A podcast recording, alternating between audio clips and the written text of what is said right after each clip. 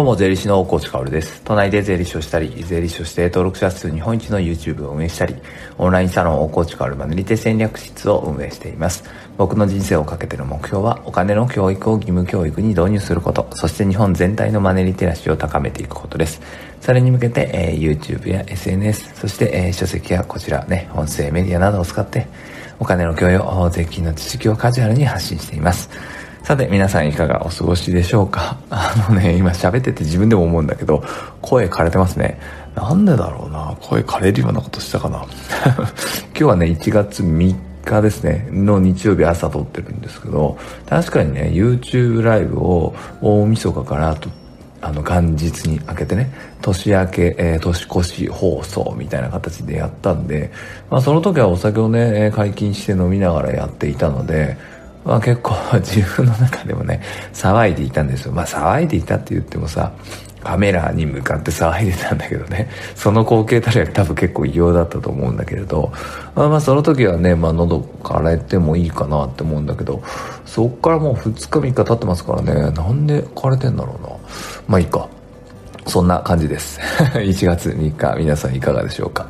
そうそう、あの、大晦日なんですけど、YouTube では年越しね、えー、年越しライブか、をやったんだよね。えー、で、それはもうアーカイブはね、えー、閉じちゃったんです。2日ぐらいアーカイブ、録画残してたんだけど、今もう録画見えない状態で、YouTube メンバーシップに入れる、入るとね、え、見れるようにはなっているんだけれど、一方、一方でっていうのもおかしいな。この Voicy ではね、あの、大晦日限定放送、これずっと聞けるんですけど、やったんですよ。で、それ意外とね、あ、そんなのやってたんですねって知らない人も多いので、えー、一応宣伝しておきます。昼の2時に出してました。あ大晦日だけね、朝7時にいつも通り出して、で、今年もお疲れ様でした。お世話になりました。来年も頑張りましょう。みたいなね、振り返り放送っていうのを、えー、大晦日の昼に出してる。つまり大晦日2回 Voicy の放送あるので、あ、そうなんだっていうね、聞き逃した方はぜひ聞いてください。そして、もう一つ宣伝ですが、これも Voicy で、今日日曜日なんですよね。1月3日なんですけど、三が日なんですが、本日日曜日なんです。で、日曜日はね、先週の日曜日から、こちらもね、 Voicy 2回放送してるんですよ。何かっていうと、オンラインサロン大河内薫マネリテ戦略室というね、えー、僕のオンラインサロンの中で、えー、土曜日に質問を必ず受け付けるんですね、えー、質問スレッドというのが立ち上がって日曜日に全部回答してるんです。オンラインサロンの中でね。でその日曜日に回答したものの中であなんかこれはみんなに広く知ってほしいなとか勉強になるなっていうものをさらに深掘りするっていう放送をね、えー、日曜日にはやっています。先週から。なので、この朝7時の放送と日曜日に関してはお昼14時の放送があるので、そちらも合わせて聞いてくれたら嬉しいです。本日はまだね、質問内容見てないので、ちょっとテーマ決まってないんですけど、楽しみにしていてください。それでは本題に行きましょう。今日はね、えー、今はもう一人じゃ勝てない時代に突入しましたよねっていう話をしたいと思います。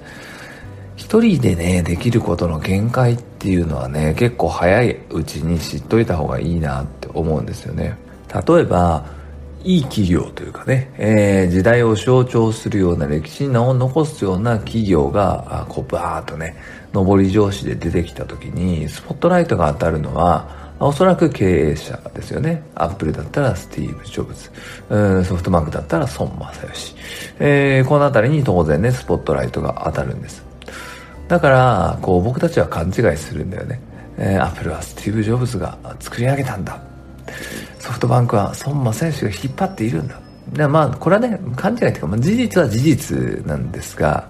とはいえ、引っ張っているのは、あ組織全体なんですよね。経営者っていうのは、リーダーっていうのは旗を振る。ね、そして理想世界を指さす、あそこに行くぞっていうね、まあ指揮官なんですけど、でも結局船を漕ぐのは全員なんだよね。どんな天才でも、どんなに優秀だと思われる方でも、そしてまあ、身近なレベルに落とすとね、どんなに尊敬している上司でも、家族でも、部下でも、友達でも、その人たちっていうのは、一人でできる限界っていうのはもう確実にあります。人間っていうのは寿命があるし、そしてそもそも1日24時間しか割り当てられてないし、しかも24時間のうち24時間を行動に移すことはできないんですよね。寝ないと絶対に生きていけない生き物ですね、人間はね。だからその限られた時間の中でどんなに天才といえども、えー、とんでもない脳みそを持っているといえども、やっぱりできる限界っていうのはあるんですよ。一人じゃできないものがたくさんあるんですね、この世の中には。で、この世の中で見えているもの、すごいなって思うものは、ほとんど一人では作られていないんですよ。やっぱりマンパワー、あ人間の力がそこには集結していて、えー、一人では全然ね、えー、何もできないよねっていう時代が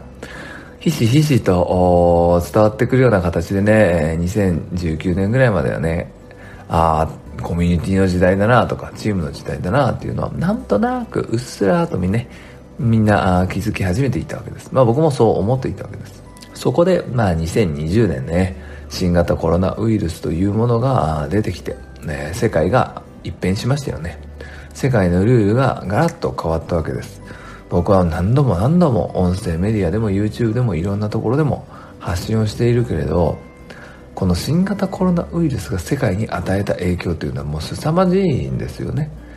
当然見えるところでは飲食店がかなり厳しくなったサービス業がかなり厳しくなったイベント業がかなり厳しくなったそして旅行業が厳しくなった。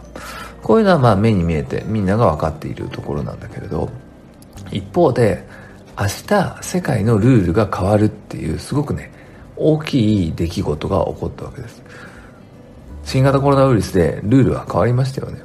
そしてこれからも世界のルールっていうのは変わっていくんです。大きなルールも身近なルールも変わっていくんですよね。その時に僕がよく言うのはね